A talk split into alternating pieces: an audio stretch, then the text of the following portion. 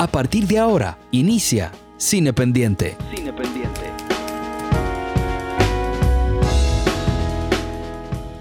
Bueno, esta vez aquí en Cine Pendiente vamos a hablar de una película que, bueno, descubrimos, o bueno, en mi caso descubrí en la plataforma de Movie, la plataforma de cine independiente, ¿no? Que, que siempre nos muestra, pues, una selección eh, bastante curada. Esa es la competencia de Netflix.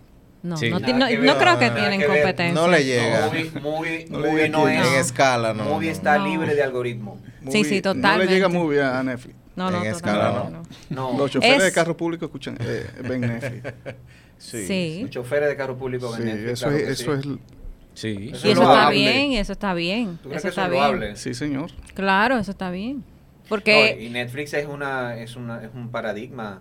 O sea, Sí, yo, yo recuerdo sea. yo recuerdo cuando mi amigo Edgar se mudó para Miami por allá por el 2003, él estaba suscrito a Netflix y le mandaban a la casa las películas. Sí.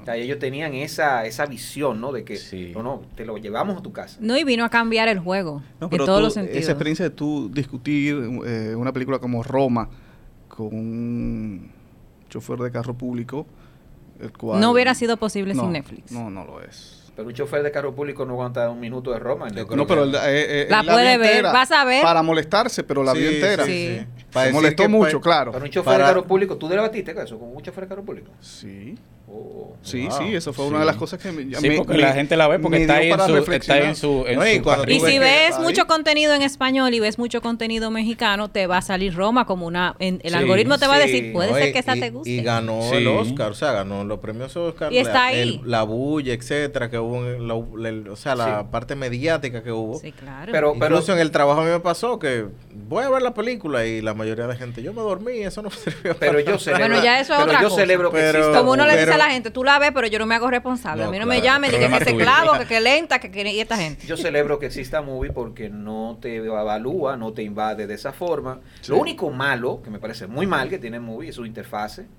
Se frisa Sí, demasiado, súper lenta. Y Ah, yo no lo veo y desde a- la y aplicación, a yo lo veo en la veces- web. Y lo aparte de los subtítulos, Mm. que a veces solo tienen subtítulos en Ah, sí. inglés, Pero ellos, ellos han mejorado mucho. con Sí. eso. Esa parte de los subtítulos Es que esa- han eh, la Ellos agilidad requiere un recursos. montón. Que, que una página sea ágil, una aplicación, eso requiere Sí. recursos. Ellos tienen, y no creo que tengan demasiado. de- quizás no tienen Pero- mucho, pero la inter- su interfase es, problema- es problemática. Yo, te- yo duré, bueno, y abandoné. La, la- la última película que traté de ver, es la, o ver nuevamente, es la primera de, de esta directora francesa, excelentísima, que se especializa en filmar a los hombres. Ella se enfoca en los conflictos de los hombres. Eh, Claire Denis. Claire Denis. Ah, Sí. Claire Denis, Chocolate. Y Chocolate Ah, sí. me, me frizó 15 mil veces y nada, Oh, tuve que abandonar. No, yo no lo veo a través de la, plata- de la aplicación Movie, que es M-U-B alta I Latina. eh, latina. Creo que la Y ya no es griega, pero creo que todavía la I sigue siendo latina. Porque eso como que lo cambiaron. Perfecto, bueno. Bueno, entonces eh, en esta plataforma que nosotros, bueno, a mí me gusta porque no es tan invasiva ni me abruma tanto como Netflix, que Netflix ya yo es creo que de los previews que te ponen de la película que van te van pasando por el carrete, ya yo puedo decir esa de cuatro, ese una de cinco, cuatro de cinco, porque que me abruma.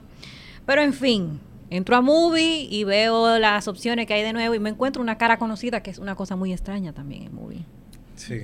Y digo, "Oh". Ah, la, la cara de Alfredo Castro. Entonces me encuentro con Alfredo eh, Castro, que es un actor que a nosotros nos han gustado los, eh, sus trabajos y como siempre está con su cara de creepiness, en estado Sí. que él siempre está como en camino Como a tú la... dijiste, da- todo lo dañadito Sí, le gusta. todo y que te da como ese, esa impresión de que él está medio como dañadito, que él va de camino a ingresarse a la Blandino o viene de que lo devolvieron. Hay que decir la película de Alfredo Castro para que la gente tenga una Sí. idea de quién estás hablando. Sí, la Blandino, Bueno. y, y recuerda, para nuestro público internacional, la Blandino es una funeraria dominicana. Sí. Área dominicana. Pero- Alfredo Castro, que es el, eh, Actor un chileno. asiduo, actor Un actor chileno. chileno. colaborador del director Pablo Larraín. Pablo Larraín. Colaborador, digamos que sería como su alter ego en, muchis- Sí. en, en Sí, muchos aspectos, mucho, ¿no? sí. Eh, o Sí, su... me, me dolió mucho que lo dejara fuera en su proyecto de Hollywood. Jackie. Jackie. Jackie. Sí. Ya que venía Bueno. de haber trabajado en Pero, todas ok, sus ¿en películas. qué rol tú lo hubieras puesto, Sí, por porque ejemplo? Yo no sé. tendría es que Alfredo, el- que- Alfredo ahí en Hollywood, o sea, Hollywood. Sí, sí, Tendría que haber sido un personaje su latino. y- chequecito ahí. Sí, sí. No, no que solamente con- eso, sino ahí, hacer, para el currículum, tú sabes. Claro, es verdad. Pero si ya usted pana- cruzó el charco, cruce con todos sus Alfredo- amigos. Claro. Llévese los Looney Tunes. Alfredo Castro No necesita eso. no necesita eso. Como un Ricardo Pero Darín. Ricardo Darín que no necesitan, no Claro. necesitan a Sí, pero Hollywood. Ricardo Darín lo ha, lo, lo ha manifestado. Yo no necesito eso de hacer, de hacer un Pero gángster latino. Vamos a llamar a Alfredo a ver si le... Lo interesante ¿Cuál de, es su de Alfredo? Castro, y creo que en todas sus actuaciones tiene, yo digo que tiene como un motivo. Él tiene una mirada, eh, si se quiere, y quizás una actitud, ¿no? Parte de una actitud que es como un anónimo, como un anónimo, un tipo que puede ser tú, puede ser yo, pero te, In a mira, bad way. te mira con cierta cautela eh, y es como, es como un buitre. Que Sí. en cualquier momento Sí, te puede Es un- devorar. ¿cómo se le dice? O en cualquier momento se puede aprovechar de de las situaciones. Yo creo que eso es algo como que, digamos, ubicuo a todas sus actuaciones. Independientemente de que, no- ojo, estoy hablando de un motivo, ¿eh? estoy hablando de, un- de- de una sensación que me da. No, quiero así. decir que él se repite, él no se repite. No, y Bueno, está, y, es un y- gran y- actor. y está revestido de, de humanidad. Porque todos los personajes Que lo, lo que digo es humano. es muy Sí, humano. pero de la humanidad que se quiebra, ¿no? De, de ese, de ese, de eso, de eso que nosotros siempre hablamos, de ese instante que tenemos todos los seres humanos, de que tú ahora está bien y puedes hacer y de repente todo se puede dañar. ¿no? Mm. Y él, le- y él, todos sus personajes, o, o el ambiente en el que se, se manifiestan sus personajes, le ha pasado eso. Hay un quiebre del que no se retorna. Pero un quiebre feo, ¿eh? Porque no se quiebra de buena manera. No, claro. feo. Entonces es un, un, un actor que lo hemos visto pues en Tony Manero. Tony Manero. Una, una película Eh, súper. Una de mis favoritas. Tony Manero, que Sí, sí, sí. es una representación ¿no? de, de ese ícono como John Travolta y de la, de la fijación. Sobreviviente como Tony Manero, Sí, eh, pero digamos que a la chilena. a la chilena. y dentro de una dictadura Totalmente. y digamos que un tipo que En extremo. exacto que no es tan bien parecido como Tony Manero como el No. Tony Manero de Travolta No. Sí. digamos que tiene que sobrevivir no No, y esa en ironía, de, esa ironía del, del ídolo en decadencia. Sí. De, de representar En a la libre. mala, a la mala, querer alcanzar ese, ese, esa fama y esa representación de, de lo bonito, de lo famoso, de la, del idilio de la vida en grande. Sí, Sí, y bueno, esto- y claro. Ah, No, no, no. Es que esta película es bueno que la gente sepa más o menos de qué se trata Tony Manero, que para mí es la, me- bueno, para la que más, la, la- la actuación mucho, que más me, me- me gusta de él. Ah, ok. Una Tra- película trata de- 2008. Quizás es la que más se sale de ese esquema que estábamos hablando. Trata de un Un chileno, poquito. de un chileno de, chileno de clase Baja. Clase baja. Sí, baja.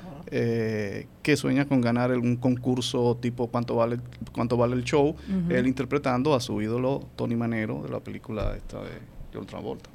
sí Entonces, básicamente de eso se Primer- trata y pero después descubrimos realmente cuál es la verdadera personalidad y lo que mueve a, a este personaje. Primera película sí. de la trilogía de Pinochet de Pablo Larraín. Oh, sí. Y bueno, después es- también está la muy reconocidísima película del 2015 de El Club, este, La Casa de la Ujú. Oscurita. Él Sí, eh, de bueno, los él está, él está en, en la trilogía completa. De- Sí. Porque él protagoniza la segunda, Postmortem En también. el de 2010. Y en la tercera, que es No, él tiene un papel secundario, no es protagoni- no, la protagoniza Gael García Gael Bernal, García Bernal. Sí. pero también está ahí. Eh, Y luego... Pero, pero El Club es una película dura, dura, Sí, sí. dura, que presenta pues un lado eh, que tal vez es lo que como no se ve, ¿no? El tratamiento que da la institución de la iglesia, ¿no? A los padres que con, han, han eh, violado eh, la- No la- solo las viola- reglas. bueno, las reglas, las exacto, reglas porque- establecidas por la institución y la sociedad. Esa- y eh, ese, ese, ese espacio destinado como a, a que la distancia pudiera en alguna medida hacerlos reflexionar y alejarlos del escrutinio y de la, De la del- tentación. y de la tentación y también del señalamiento, ¿no? Que a- a- a- jugando un poco Los trapitos eh, sucios se lavan al olvido, ¿no? Jugando un poco al olvido de, de, de, de esa, de ese cáncer, ¿no? Que, que lo que pasa en la iglesia de, de lo del celibato y todo lo que eso conlleva, de las violaciones y que tantas vidas se han marcado por, por, por esa tragedia. ¿Ustedes recuerdan si esta película era ambientada a una época anterior? Sí, en los años Sí. 70. En los años Me 70. parece que en los años El 70. club. el Pero yo creo entonces Mm. que en eso en esa época quien los 80, manejaba algo es- quien manejaba ese departamento en la Iglesia Católica, departamento que era para tirar la basura bajo la cama, Ujú. creo que era el que luego fue Benedicto. papa. Claro, yo sé, El. Joseph Ratzinger. Sí, ¿verdad? No, el, el alemán. Ah, el alemán, el alemán. Sí, sí, el él era el que Benedicto. manejaba ese, ese, ese Sí, él era quien, él era quien Sí, y manejaba imagínate eso. tú, luego fue Oh. papa. Claro, luego Y fue papá. esa película está disponible en Netflix. Ya valga El la club. El club, el club El está en club. Netflix. Ah, Y y el muchas de las películas de la reina están en, en Netflix. Sí. Sí. Creo que hasta. No, Emma no. El Emma no. club, no, Emma, Emma está, está en movie. Emma está en Movie, movie, está en movie. precisamente, sí. El club es interesantísimo y creo que la gente podría... Digan algo, por favor, porque no hemos dicho nada de qué se trata el club. Sí, Bueno, el- Diana el dijo, club, sí. ya lo dijo ella. No, lo dijo muy, lo dijo bueno. muy de, inter- Bueno, de interpretación. en una casa, digamos que, que sirve, digamos, de, de centro, digamos, De de, un centro de retiro. Sí. Eh, están alojados unos curas Un acusados de delitos sexuales. Ahí está. Eh, Sí. Usualmente contra, Sí, contra menores de edad. son delitos sexuales. contra Sí. menores de edad y ahí transcurre el asunto. Sí, porque si roban dinero lo meten preso. porque la casa de retiro es para el público que logre llegar a ellos, pero Exacto. realmente es un departamento, un reformatorio. Sí, es como Sí. una Sí, suerte de reformatorio. sí. Y el, Tienen y el- reglas, y el no enfoque de- pueden hacer ciertas y cosas. el, y el enfoque de la película. Y sobre todo el aislamiento.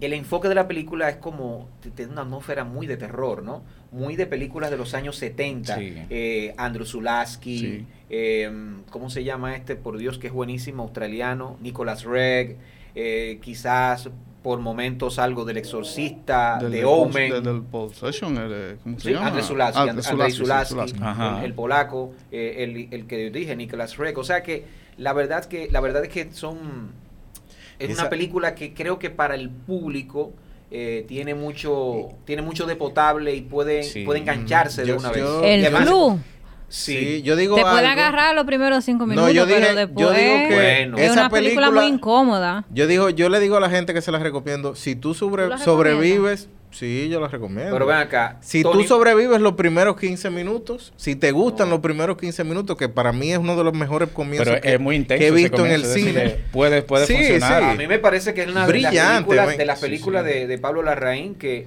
son Sí. de las más eh, No, y- accesibles para y la un gente. tema llamativo, un Y- tema llamativo. Claro, y además de lo difícil, independientemente Sí. de lo difícil que sea el tema, creo que de las más accesibles, porque Sí. Tony Manero no creo que lo aguante mucha gente, ¿eh? Exacto. Pero eh, tiene más referencia. Ni Postmortem. No, postmortem No, no. eh, No, No, postmortem. Postmortem, mucha a mí me gusta más Postmortem, Sí. de hecho. Yo ese de- es de mi favorita, pero sí, no, no, No. mucha Digo, gente no aguanta eso. Desde él No. como director, como sí, realizador. sí, Sí, sí. La misma no, no es Tony tan, no es Manero tan para el público.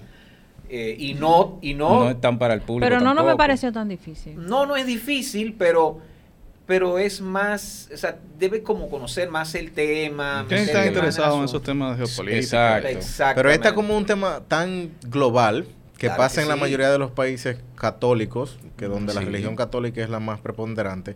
Por eso yo le digo a la gente, si tú sobrevives los primeros 15 minutos, que como dije, me parecen de los mejores comienzos, comienzos que, vi- que he visto en cine, quizá de los Sí. últimos 20 años, o sea, esos primeros 15 minutos son brillantes. Si tú sobrevives eso, tú puedes sobrevivir la calma que viene después, que es analizar los personajes de otro punto de vista y ver el transitar de ellos en esta Sí. prisión, entre comillas. Muy bonito, muy bonito todo, pero yo creo que esto era para hablar de blanco. Sí, blanco, de blanco. Sí, pero, no pero llega- está no bien la introducción. sí, para que conozcan al actor y, Sí, sí. y bueno, y, y no solamente ha hecho películas, porque esta película no es de pa- Pablo Larraín. No, no, No. Porque ni siquiera hemos dicho qué película es. Yo dije Ahora que Dayana... mientras transitaba por el carrete pues- de movie me encontré con mi amigo Alfredo. Pues vamos al tema. Y yo dije, bueno, pero yo a este lo conozco, este y yo, este yo sé qué es. A Ese y yo sí. tenemos Sí, a ese una sí, claro, historia. porque sí, Tiene un parecido al Pacino, ¿no? pero, Castro siempre pero en un motor a alta velocidad. No, él tiene sí, algo, pero es verdad, sí, Tony Manero a mí, oh, al Pacino. Un dejo. De verdad. hay pero, pero de lejos, así rápido. Sí, a No, 200. no, no, No, yo no estoy sí. hay algo ahí. Sí. no, no, no, no, no. Ok. Al Pacino ahora, eh. Ah, no. oh, ahora. No, Obviamente no, es el, no, el al- no es el Al Pacino no, del padrino, imposible. quemado, Claro, hecho no. pedazos. Y bueno, como me encontré con Alfredo Castro, dije, bueno, dice Blanco en Blanco, se llama la película. Dije, bueno, si yo le doy a play a gente que yo no conozco, debo de darle play a él. claro que sí. Al amigo Alfredo. Claro que sí. Entonces, este está, esta película está dirigida por Theo Kort, que es un director que ha traído pues otras películas. Solamente tiene cuatro películas según IMDB, que se llama Ocaso, El Espino y pues Sendero son las, los títulos que tiene bajo su nombre. Los, yo no lo había visto ninguno, lo conocí por eh, Blanco en Blanco. Creo que todavía está disponible en Movie Sí. para si se interesan eh, verlo. Dura solamente 100 minutos, que se agradece bastante. Se agradece bastante Sí, la película creo que se estrenó en qué festival fue. en Venecia. Y, no, y ganó, y ganó él el premio a mejor realizador ¿Cuánto en cine? una, en una de esas secciones. Ganó tres, tres premios en Venecia, incluyendo el premio Free, Pe- Free Press. Sí, Presi, de, de la Eh, crítica. eh, especial mención Oh. para derechos humanos y, y en la sección paralela, bueno, ganó Ujú. eh, eh, el de Free, Free Press, perdón, de la, de la organización eh, de críticos, ganó también en Rotterdam y ganó también en Golden Horse Film Festival y en Ghent Film Festival. O sea que ha tenido un recorrido pues eh, importante y la película trata de un fotógrafo que desciende pues al abismo colonial eh, de la violencia en un neo-western este por allá abajo en la Patagonia. En esa Patagonia que comparten Argentina y Chile. Exactamente. Pero digamos que es más del lado de la Patagonia chilena Sí. en que se desarrolla esta Eh, película. bueno, es eh, en Tierra del Fuego allá. Sí. De hecho, la, la película está basada, él toma como punto de partida una matanza de, de nativos que hubo allá en la... en, e- de en esa, esa zona, zona. exactamente. Los nativos, o- los Onas, ¿era que se llamaban? No, creo que tenían Onas otro. Sulk y Estel, es, bueno, no me voy a recordar. No, yo tampoco recuerdo el nombre de, de- de Sí. exactamente de los nativos, pero tienen un nombre como. Sulke, Ajá, no, no, Sulknam, una cosa así. Sulknam, algo así. Algo así. Creo que son Sulknam, si mal no recuerdo. Y, y sí, él tomó como punto de partida, y me, me llamó la atención que él, él tomó, él arrancó a partir de unas fotografías que él vio. De los, los individuos que, que realizaron la matanza, ellos se dedicaban a tomar fotografías y demás de los, los cadáveres, sus, sus hazañas. Y él vio las fotografías y las vio bastante expresivas cinematográficamente. Y dijo, yo voy a, vamos a tomar esto como punto de partida para, para la película. Sobre el genocidio Selknam, que Selknam. tuvo lugar Selknam. en el archipiélago de Tierra del Fuego en las Sí. décadas finales del siglo eh, XIX. sí, sí. Eh, más o menos de ahí es que toma punto eh, de partida y este personaje pues es contratado para, para hacer las fotografías de boda del señor, eh, ¿cómo es que se llama? Mr. Porter, Cooper. Porter. Mr. Porter. Porter. Mr. Porter. Mr. Porter que se va a casar con una niña de 14 años. Ujú. Ahí empezó mi problema con esta película. Eh, gringo el- Sí. el tipo. Sí, Eh, se llama. Mr. Debe Porter. ser, debe ser inglés. Es Sí, una- inglés, o inglés. Es una Sí. figura, bueno, occidental y poderoso. Sí, es una sí. figura tan poderosa y tan, ete- y tan eternizada eh, en todo el desarrollo, en todo el paisaje que rodea la película. No lo vemos. que Nunca no lo- es necesario sí, que se no. presente. No Sí. lo vemos. Es Y una, eso- es una fuerza, es una fuerza, es, un- es una fuerza natural. Y, y, el- y es Sí. un western, pero un western y un neo-western, como dice Diana, pero, pero frío, gélido. Y esa es, y, y ahí es que transcurre, ¿no? Y, el, y, este, y hablo de esto porque el paisaje, porque Sí. esto es, es protagonista, es muy, muy importante. Dicta, digamos, dicta el ánimo, no solamente de su protagonista, sino de, lo- de los de, de quienes están ahí, ¿no? Los Sí. circundantes, de los personajes cir- circundantes. Em, creo que a nivel de, de- puesta en, no voy a decir puesta en escena, para no ser tan manido, digamos que la disposición de los planos que hace este hombre es fabuloso, ¿no? Hay, Sí, sí, hay mucho duda. estatismo, hay mucha, digamos, paciencia, eh, hay una, es una, tiene una forma de, de rodar y creo que es muy, muy acertado. Y, y nada, eh, está también un actor alemán, que ahora no recuerdo su nombre, pero él es de los prota él, ha- él ha hecho mucho cine con diferentes directores. Él Sí. está en la película de Belatar de 1999, eh, Werkmeister Harmonies Ujú. una obra maestra, una Ah, película sí, superba. Exacto. Él es el protagonista de, de este filme. Lars Rudolph. Lars Rudolph. Sí, que no es casual, Rudolph. e- ellos son Exacto. admiradores de, de Bela Lo interesante es ver que hay diferentes niveles de estas personas que trabajan para Mr. Porter. Sí. Y lo interesante de este Lars Rudolph es que en un diálogo que tiene con, con Alfredo Castro, con el personaje de Alfredo Castro, le dice, le dice a Alfredo Castro, "Som- estamos como esclavizados aquí. Dice, no, estarás esclavizado tú. Pues yo no estoy esclavizado, yo soy el constructor. Pero vemos que él también está supeditado a los designios Sí. de, de Mr. Porter. Que es una metáfora excelente para lo que está pasando ahí. No, y, a, y escala, a abuso- escala mayor de Sí. todo lo que pasó en Latinoamérica. o sea, Exacto, ¿no? Y de cómo, Sí. y de cómo se impone un sistema económico. Claro. eh, de cómo se impone a sangre, a fuego, eh, bueno, a, a cómo de, lugar. Y, y hay escenas donde vemos cómo se maltratan a los nativos y eso da, eso rompe, rompe el No, alma. tiene mucho de, de, de las vaqueradas, tú sabes, esos lugares inhóspitos, Claro. perdidos en el desierto, con, en el desierto, perdón, controlados por uno, dos, tres gente con pistola, que son los que saben y los que dirigen eso, y que los que están por debajo de eso siempre son eh, excluidos, gente eh, necesitada, que bueno, tienen que sobrevivir eh, con lo que aparezca y para sobrevivir tienen que seguir pues las reglas que se le ha implantado este, este, esta, este poderío que llega pues al pueblo. Por eso es que tiene mucho de eso, ¿no? De conquistar, de colonizar, de, de dirigir, ¿no? Aquí va esto, yo esta tierra es mía, yo aquí voy a poner esto, aquí voy a poner un tren, aquí van a poner unos edificios que van a trabajar la gente que viene aquí y, y todo es mío. Claro. Todo esto No, es y, mío. y para, y para poder Sí, establecerte, literal. hay Ah, que sí. eliminar a quien presenta Lo único que ellos no dicen ni que tierra. ni que deben de creer en Dios y hacer el catecismo. Sí. Pero mientras tanto, eh, es, es lo mismo. Lo interesante que Sí. tiene el filme también es que no solamente presenta que, bueno, que hay gente que te colonizas y que matas, pero también hay personas, pero para tú llevar a cabo con éxito una masacre, tienes que, tienen que haber personas que se adhieran a la causa, Sí. ya sea de forma muy voluntaria o de forma involuntaria, no O importa. oblivoluntario. que sí. Exacto, se adhieren. Entonces aquí vemos Sí. personajes y, eh, nativos que, que trabajan de ese lado. Sí. Quizás no con mucha complacencia, pero están ahí. Entonces, eh, el personaje de Alfredo Castro, que va, digamos, un poco rechazando este, lo que está pasando en el sitio, eh, de repente se ve eclipsado por la belleza de ese objeto que va a fotografiar, de esa muchacha de 14 Una años. menor de edad.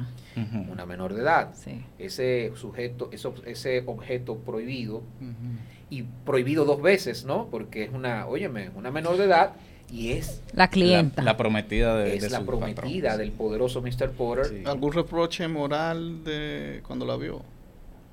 No, no hay ningún reproche moral. No, no reproche normal. ninguno. No, no, no, no hubo reproche de nada. O sea, un fotógrafo que lo invitan a una boda para casar. no, no, no, para- No, no, para el boda, retrato es para de la sesión de fotos previa. Ok, a un fotógrafo que lo invitan para que haga la sesión de fotos de, Sí. de una pareja. Y de repente de encuentra... una que- pareja, no, primero era de ella. Era de la pareja. Él ella. esperaba la Pero pareja, vamos, pero vamos a solo fue ella. Con, con Sí, la por- pareja. o Porter sea, duró mucho llegar. Y si yo me encuentro que este señor de 70 años con una niña de 14 años, pues yo lo voy a juzgar moralmente, aunque no se lo diga porque es el cliente y me va a pagar. No, no, él no jugó. nada. Eso no le pasó a Alfredo Castro. Absolutamente. No, Sí. no, No, él no. se No, Pasó de en. ¿Por qué? pasó en un, o sea, más adelante en la película, como a la mitad de la película, pasa un episodio que él quiere seguir en su afán por fotografiar a esta niña Ujú. y si pasa algo que se da No, cuenta oh. y le entran en la madre. Sí, sí, pero claro. Pero, Pero no, él. Pero no él. No, no, imposible, Él su no. gente. Él- él no. Maracayo tiene está preguntando reproche. si Ah, él no, en no. algún Él no momento moral. reprocha. No, No, ninguno. no. Su gente le da su golpe. No, no, él él no manda tiene su él gente no tiene ningún reparo. Ok, entonces lo que entiendo Sí. es que era algo normal. algo normal. Sí, sí, Normal. es algo Pero, normal. pero hay que, hay que tomar en cuenta que más que más que si eso era normal o, o lo demás, es- es- todo eso es un simbolismo. Sí. Él, él usa mucho el simbolismo de esta Eso niña. le- Quizá ella representa la tierra que están Eso violando. decía ya José. Representa la- lo, lo que El- el lo tesoro, prohibido, el, el tesoro, tesoro. prohibido. La- el fotógrafo representa la persona que llega y ve lo que está sucediendo, el cronista, pero también entiende que ese tesoro es valioso. Exacto. Y él To- mismo to- cada quiere formar es- parte de él, Sí, sí. niega el asunto, pero tú sabes que hay, hay algo de inevitabilidad Sí. que tiene el filme. Por eso Que tú funciona sabes como que una él va a metáfora. tener que colaborar. A mí no me parece Sí. una metáfora. Y Él colabora también, la o sea, puede fotografió, haber un- la fotografió, la sexualizó, Sí. eh, la tocó inapropiadamente. eh, en definitiva, pudo, en algún momento pudo, si su, si la metáfora hubiera sido del tercero de afuera que viene y dice, esto está mal, porque está mal. Porque cuando la ve, ve- ve- dice, pero eh, sí, esta es la novia.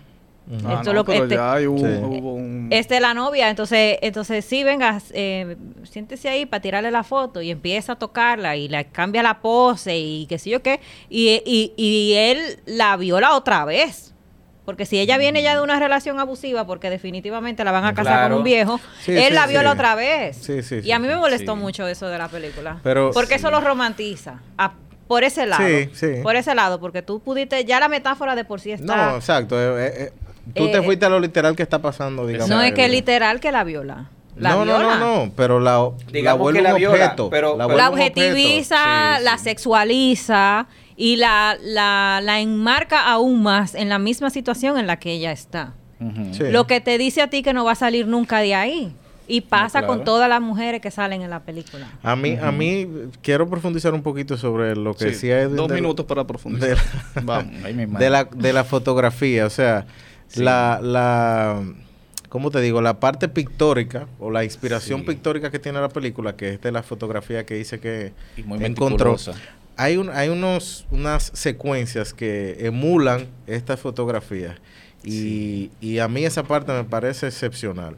Y también la forma en cómo él deja que las pausas, que es algo muy de Belatar, como, como mencionabas, deja que la escena respire Sí. respire y dentro de ese contexto que a veces se convierte como la primera escena, que se convierte un poquito castrante y, y- y abrumador dentro de lo que estamos viendo, sí hay una, hay una intención en la fotografía de como este tigre es fotógrafo, Viene de la fotografía de utilizar la iluminación, tanto natural como de noche, la, ilumina- Sí. la iluminación de fuego, etcétera.